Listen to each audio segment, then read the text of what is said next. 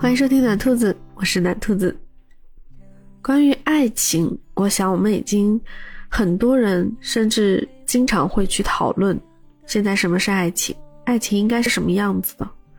或者说，在爱情里其实并没有什么对错。很多人觉得，只要两个人相爱，双向奔赴，那就是爱情。有人觉得门当户对也可以是爱情。但是在当今社会，也许很多人曲解了爱情，斤斤计较，权衡利弊，结个婚有多费劲儿？你说，就看最近很火的一个新闻，在上次唐山打人事件之后，哎，唐山又火了。一个女孩子在孕期被逼签婚前协议啊，条件没谈拢，男方拟的这个婚前协议啊，就把女方当猴耍，女方呢一气之下。就把五个月的胎儿引产了，之后他做了件什么事儿？啊，有的人拍手称赞，有的人觉得太残忍。这个呢，褒贬不一，只能说觉得这女孩有想法。她做了啥呢？她把引产后的这个胎儿啊，装在了一个泡沫箱里面，送给了男方。就有人吐槽说，这不是应该很开心吗？男方家开心的提前见到了他大孙儿，所以你看，每个人都要争一口气，每个人都要权衡利弊，每个人都想要获得利益，也许可以称之为婚姻，但绝对不是爱情。更何况现在闹成这个样子，肯定不可能再继续下去了。就算继续下去，这段婚姻，我估计很多人也不会看好吧。至少作为现在很多独立女性啊，我觉得看到这样的结果是比较解气的。但如果产生了反转，可能就会让我们产生更多的这个怀疑，怀疑现在的价值观到底怎么回事，怀疑现在的人都怎么了。但是后来我又看到了一个故事，让我重新对爱情有了新的解读。但是，我想在当今社会已经很难看到这样的爱情了。不知道你知不知道一个华中大学的教授叫戴建业，戴是戴安娜的戴，建是建造的建，业是学业业务的业，戴建业教授。那他呢，因为讲解这个诗词讲解的特别有魔性有趣，然后就一夜爆红。当年他六十二岁，他一下子成了网红。但是你知道人红是非多，对不对？他在一夜爆红之后，就会有人质疑他，说他作为堂堂的大学教授，啊，为了赚钱，频繁的讲座，还录视频捞金，然后说他有失文人风骨。我想说，这些人到底懂不懂什么是文人风骨？人家不偷不抢。凭自己的知识去赚钱有什么问题吗？这是我的第一反应。但是当我知道他为什么赚钱之后，就更加的让我感动、动容。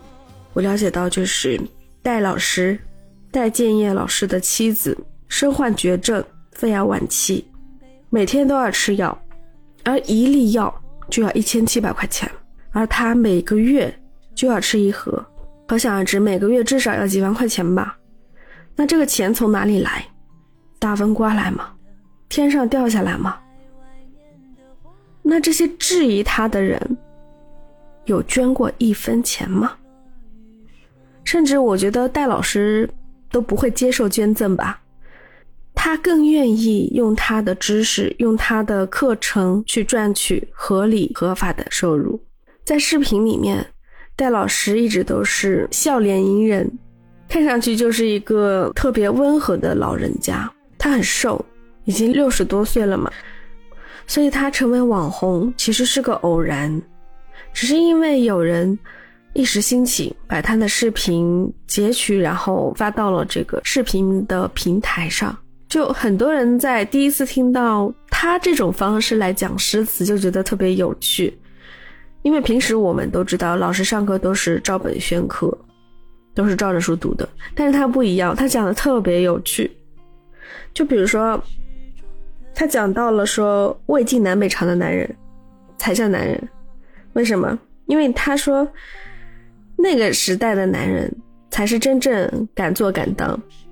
他还说到李白的诗词“春风又绿江南岸”。其实我们在读书的时候，老师都会去推敲说这个“绿”字用的有多好，对不对？经过多少的推敲啊，原本是用哪个字，后来用哪个字？但是戴老师就说，在盛唐的时候，他们根本就不搞这一套，就根本就不推敲。甚至李白他的最高理想是什么？是清水出芙蓉，天然去雕饰，就是说完全没有人工的痕迹。再说李白写诗有一句诗叫“心酣落笔摇五岳”，其实就是说他高兴的时候把诗一写之后，把笔一扔啊，就就特别的豪爽、豪情壮志。就是说他们在写诗的时候，其实完全就是脱口而出，一派天然的。戴老师还说：“他说最高不可及的美就是自然，就是天然。”哎，你说是不是？这样一听，的确是有道理的吧？特别是在我们现在这个草泥社会，自然和天然的是有多难得，那真的是不可企及的美啊！就像当时八零年代、九零年代那些女明星。女艺人哇，八十年代、九十年代那些明星，那真的都是天然美女，哪里像现在那么多的网红脸？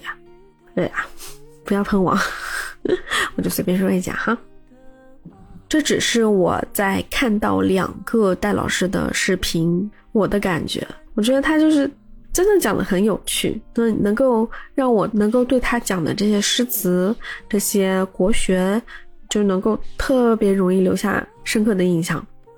所以他后来出了一本书，叫做《漫画读史记》。哎，一边看漫画，我们还能一边去学习史记。我觉得不仅孩子能看啊，像我这种对历史啊什么的就特别迟钝、特别小白的这种人也能去看一下。我已经下单了，反正。然后再说回来，就是戴老师他为什么这么拼？这么大的年纪了啊，六十多岁还要说去当一个网红，对不对？他完全可以平平稳稳待在大学校园里面去当好他的教授就好了，但是他却用一生所学去救一生所爱，但是这个世上却少了一个每天对他嘘寒问暖、等他回家吃饭的太太。他说：“我们再见面。”我们肯定不认识了。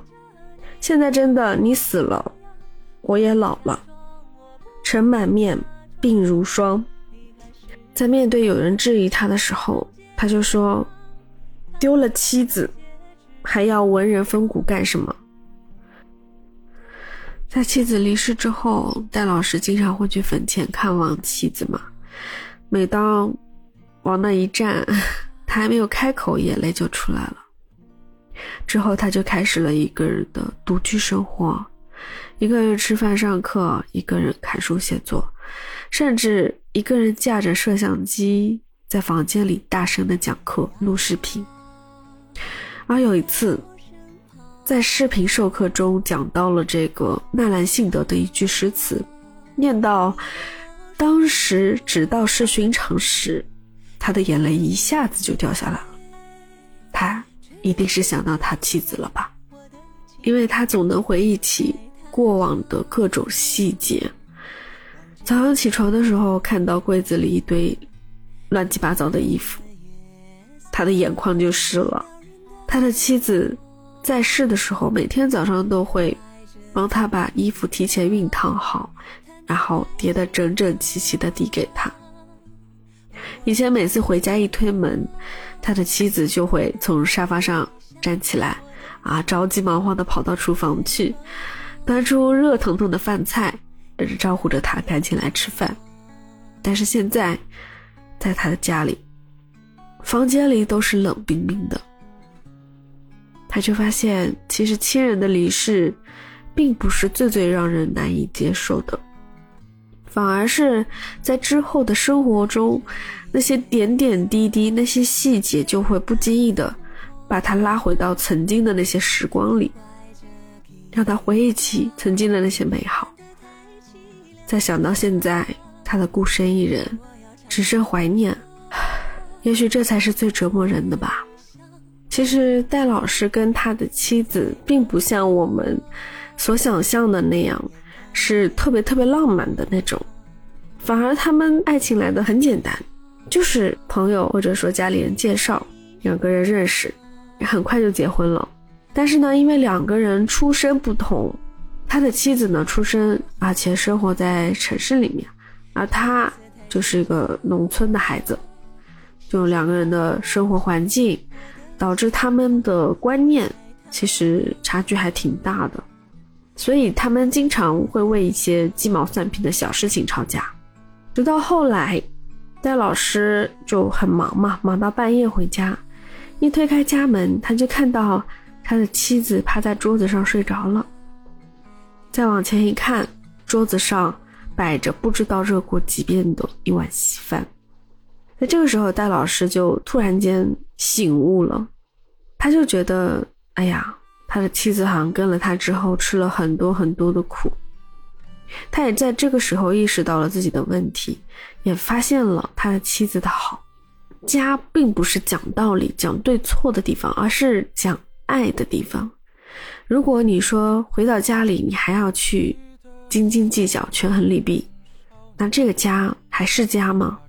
婚姻本来就是柴米油盐酱醋茶，都是一些鸡毛蒜皮的生活大小事儿，哪有那么多什么诗情画意啊？哪有那么多的完美夫妻啊？也不过就是你退一步，我包容一些，对不对？所以有些爱情并不是你在一开始，它就是美好的。反而是你在相处之后，慢慢的发觉对方身上的好。然后去包容，去妥协，大家各退一步，不要去计较过多的一些鸡毛蒜皮的事儿，大家互相包容，互相体谅，互相的尊重敬重。我觉得这可能就是戴建业老师和他妻子的爱情吧，也所以他现在是多么怀念他的妻子。而那些质疑戴老师的人，我不知道该说什么，他们多么的有文人风骨哈。也不知道是不是该说他们站着说话不腰疼。我只说戴老师他用知识获取钱财去挽救他的妻子，而我们用钱财收获知识，来丰富我们自己，这样的行为有何不可能？对不对？所以有的时候人要灵活，不要被一些死板的东西影响了我们的思考。在戴老师所有的视频里面。他都是笑着跟大家说话的，甚至是谈及到他离世的妻子的时候，也是笑着的。但是很明显能够听到他的哽咽。你说这样的戴老师，不值得我们尊重他吗？最后我还是要提一句，戴老师的课真的很有意思，至少让我这个小白听着，我觉得能记住。嗯，这对我来说就很重要，我就怕我听完之后就忘记了。但是戴老师的课真的让我印象深刻，推荐给你哦。在我这期节目下面也会放上戴老师的书，如果你感兴趣的话，也可以点击购买哦。嗯，那今天就先聊到这吧，我们下期再见了，拜拜。